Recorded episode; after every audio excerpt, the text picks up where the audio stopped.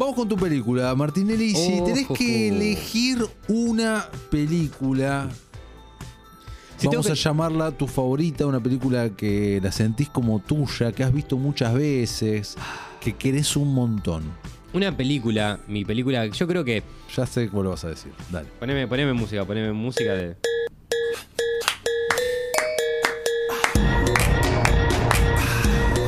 Esto, eh, esto, es, esto es de eh, Reto Tokio. Exactamente. que califica también Rápido y Furioso igualmente, es para mí lo mejor. Lo mejor. Adiós. Chip, chip, chip, chip. ¿Cuál? Eh, para mí la 1, la 1, la 1, La cuando uno. se conoce Brian O'Connor con eh, Toreto, que conoce a Mia, con quien después termina siendo la madre de su hijo. Eh, me parece una, una película que llega en un momento muy interesante para decir, che, dale pelota a los autos, porque yo también soy de una generación en la cual le empieza a dar pelota a los autos. Eh, Gracias a esta película. Sí, creo que sí, creo que sí. Eh, me acuerdo que en un momento había salido un álbum de figuritas de autos.com, creo que era la, la web, es la web, Ajá. que había sacado un álbum de figuritas o algo así, no sé, pero que podías coleccionar autos y pegar en, en el álbum de figuritas. Ajá. Como el álbum del Mundial, bueno, lo mismo, pero... De autos. De autos, exactamente. Y nada, me parece hermoso. Eh, esta película es de el año 2001, se estrenó acá en la Argentina. Yo la vi de más grande, claramente. Pero recuerdo, creo que estar en el primario cuando vi algo y decía.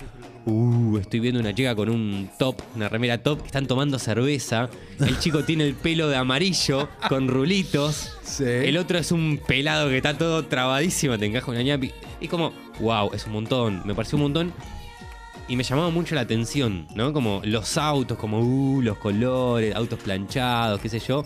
Eh, muy interesante. Eh, Y te esto te marcó.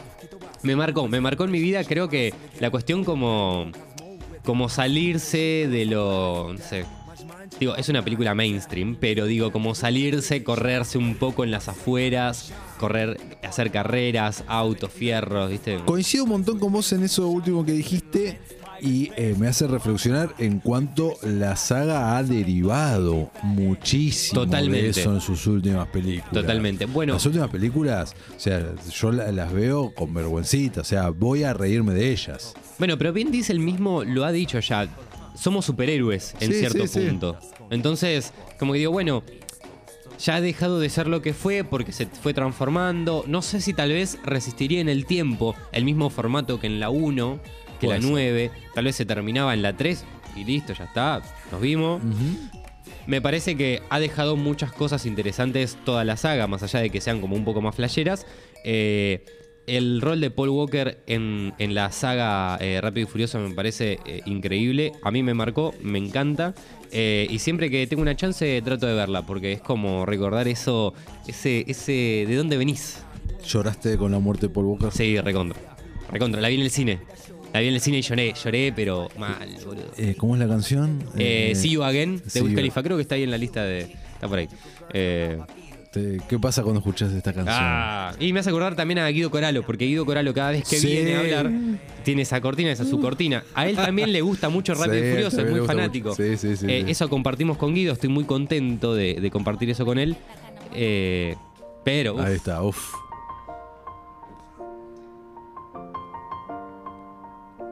Y se te cae un lagrimón.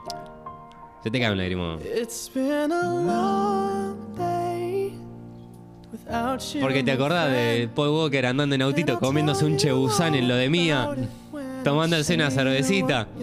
Dice, casi te gano cuando le dice a Toreto, casi te gano, dale. Dale, ¿por qué te fuiste, hermano? Encima en un auto te la pusiste con un amigo. dale. encima. Una más te pedía, bueno. Eh, durísimo, durísimo. Y después cuando pega el grito, déjalo si querés. sí. Eh, Siento que no solamente, bueno, esto que decía, eh, ha marcado toda una generación, creo que eh, le gustan los fierros. Es como la base, ¿viste? Es eso, es la base de lo que después termina siendo la persona, básicamente. Ha marcado. eh, y cosas que tal vez para lo que tengo hoy en mi, en mi día a día, tomo cosas, em, recursos de esas cosas, ¿no? La vestimenta, los looks, eh, eso, eso me, llama mucho la atención, ¿no? Como un estilo más, más under de lo que era la sociedad en ese momento. Eh, y por eso creo que mi película eh, de cabecera es eh, Rápido y Furiosos 1. Iba a decir también eh, Volver al Futuro, pero dije, sí, ¿viste? O sea, entre Volver al Futuro, Rápido y Furioso, usted elige Rápido y Furioso. Está perfecto. y acabo de cambiar la moto y No, estoy, no. estoy, estoy, estoy mucho fierro, Estás mucho fierro. Está perfecto. Y esta parte que es- te destroza. La Te parte de acá, esto, este, Wiz Khalifa y acá empieza. Oh. Nelly, te saco Sí. de la pantalla grande, Sí. te llevo a la pantalla chica y llegó el momento de elegir tu serie de televisión.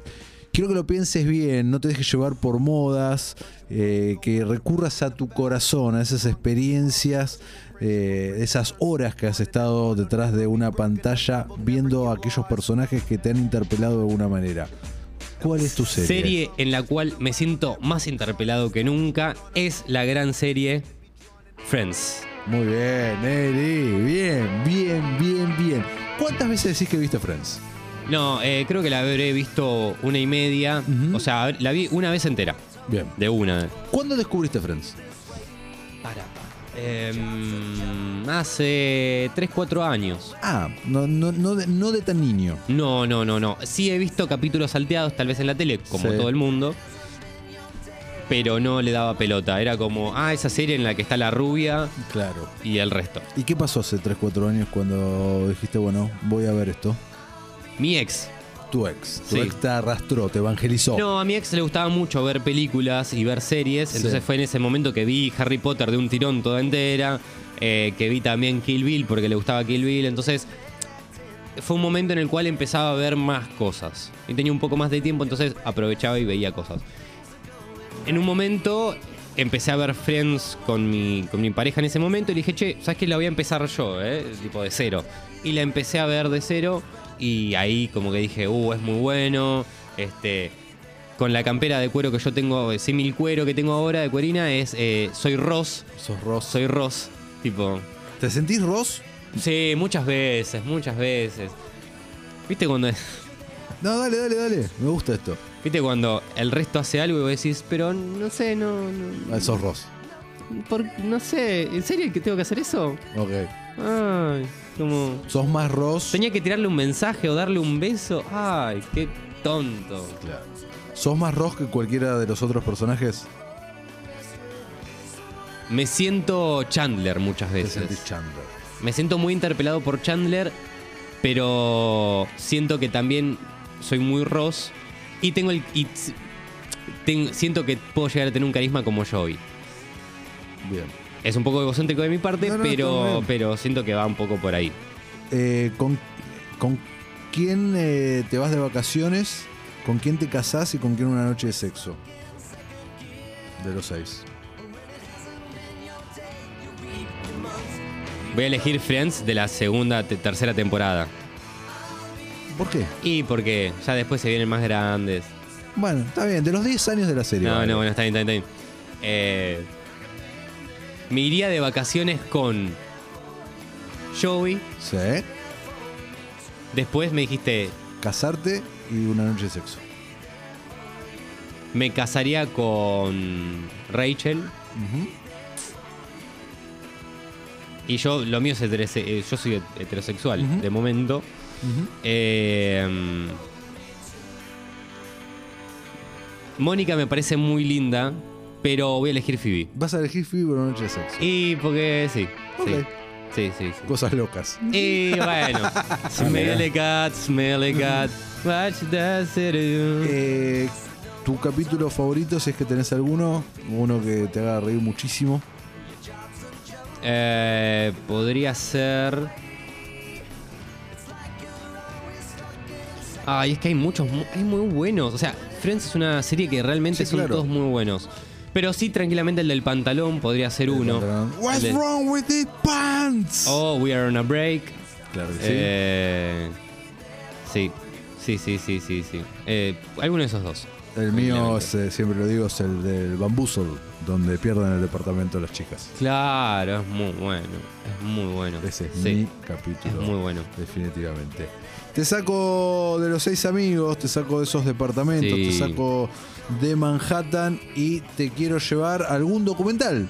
Bueno, mira, un documental que he, eh, he entrado hace poquito eh, es This is Pop. No lo vi, contame.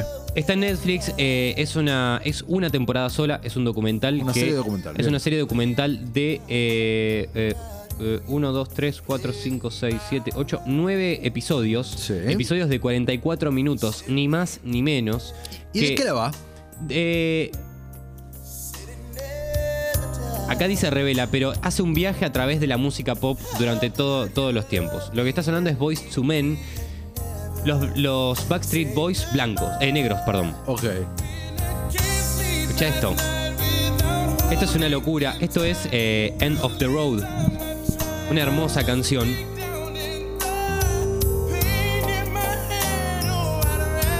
Que claro, digo, eh, estos eran los- lo- la primera boy band así, digamos, grosa que explota, pero por una cuestión racista no logran lo que logran los Backstreet Boys. Solo por una mera y cuestión racista de, de- de- de color de, tez de piel. Claro, Entonces, ahí es en donde decimos, donde uno por ahí tal vez, y que esto lo muestra el documental, es rever cómo pensamos nosotros la música y los consumos y qué es lo que consumimos en base a eh, el capitalismo y las cuestiones de género y, y bla, y un montón de cuestiones más importantísimas. Que es tipo, estos tipos hacían lo mismo que hacen los Backstreet Boys mucho antes y que es una locura. También eh, habla sobre el autotune. Hay un episodio específico sobre el autotune que es muy. Es, es como. Es algo que marca eh, un antes y un después en la música. ¿Cuándo surge el autotune, más o menos? En los años 80. En los años 80, un, un- un hombre que era un ingeniero. eh, ingeniero. Sonido. No, ingeniero eléctrico, algo por ahí era. Ajá. eh, tenía que hacer unas mediciones de algo. Ajá. Y te- después termina armando un aparato que le modifique la voz porque él cantaba. Ok. Y que eso se termina convirtiendo en el autotune. Bueno, luego eh, habla ahí también T-Pain, que es uno de los, de los referentes en usar autotune en el mundo, en la música. Cher también, digo, Cher es la, la- primera, también una de las pioneras en usar autotune, que es tipo la música eh, eh, en Believe de Cher. es una canción que, que utiliza el autotune y vos decís, che, ¿qué es este, qué es este tono de voz que me gusta, que me llama? Bueno, hay un, y hay un episodio también que es muy, muy interesante que habla sobre el síndrome de Estocolmo. Porque, porque la música eh, eh, toda eh, deviene de Suecia. Toda la, la música que escuchamos, o por lo menos lo, lo más importante, viene de Suecia. Porque en Suecia eh, están los productores, que son quienes este, laburan las canciones con los artistas, que han hecho éxitos. Eh, canciones con, con ABBA, bueno, ABBA que es, son de Suecia, los of Base, eh, Britney ha ido a trabajar a Suecia a hacer Baby One More Time eh, eh, y otras canciones más que son éxitos y de ahí sale todos los éxitos mundiales salen de Suecia. Entonces por eso es importante poner un punto ahí sobre eso y, y, bueno, darle pelota. Y después bueno, habla también del Britpop, la música country, los festivales. Eh, está, la verdad que está muy bueno. Me gusta, me gusta, lo tendré muy, muy en cuenta. Creo que lo había notado en algún momento para ver. Ahora has reforzado mis ganas. Me interesa, me interesa muchísimo, me interesa mucho lo de Suecia. Y que no decaiga en la parte de la música country, porque es el cuarto capítulo, venís re manija, y el cuarto capítulo medio como que te la tira abajo porque es country y no es de acá. Claro, es algo muy de ellos. Pero habla sobre Lil Nas X, que es un, es un muchacho de tan solo 19, 20 años, ha Ajá. sacado un disco ahora llamado Montero, es eh, quien hace la canción eh, Old Town Road. Ah, Old sí. Town Road. Bueno, esa canción con Ah, Billy mira. Ray Cyrus, que habla también sobre el corrimiento de qué es música country y qué no es música country. Por eso es muy interesante verlo, pero bueno, te, la, te lo tiro ahí como para que lo veas. Dale, perfecto. Martinelli, ha sido un placer que Por tu paso por Congovisión, te despedimos formalmente. Muchas Me- gracias. me- ya me, me están echando, pero pará un poco. Guido, pará, hermano. No, Muchas gracias, gracias. Martinelli, por esto. Nosotros seguimos igual aquí Ah. en Congovisión. En un rato tenemos una entrevista, pero viste, por Sí, estas cosas de la radio sí. no se dicen hasta que no estén. Una entrevista. un- ¿Robert De Niro? No. Robert De Niro me estás diciendo. Ah, Casi. perdón. Es actor. ¿Es actor? Es actor. ¿Nacional? Sí, ¿Hizo algo en el último tiempo? sí. ¿Sub 30? Eh, no. ¿Sub 40? Sí o por ahí, no sé exacto la edad, pero está ahí. Si te- tal vez tiene 41 y no lo sé. Felipe Boeto, buenas tardes. Buenas tardes, ¿cómo andan? Buenas tardes, Felipe. Eh, Tengo dos datos que son muy lindos porque tienen que ver con el programa de hoy. A ver. Uno es que trabajó en El Marginal, que es una serie que hoy nombraste. Y dos, que hay una canción que está asociada a ese personaje en El Marginal. Claro, obvio.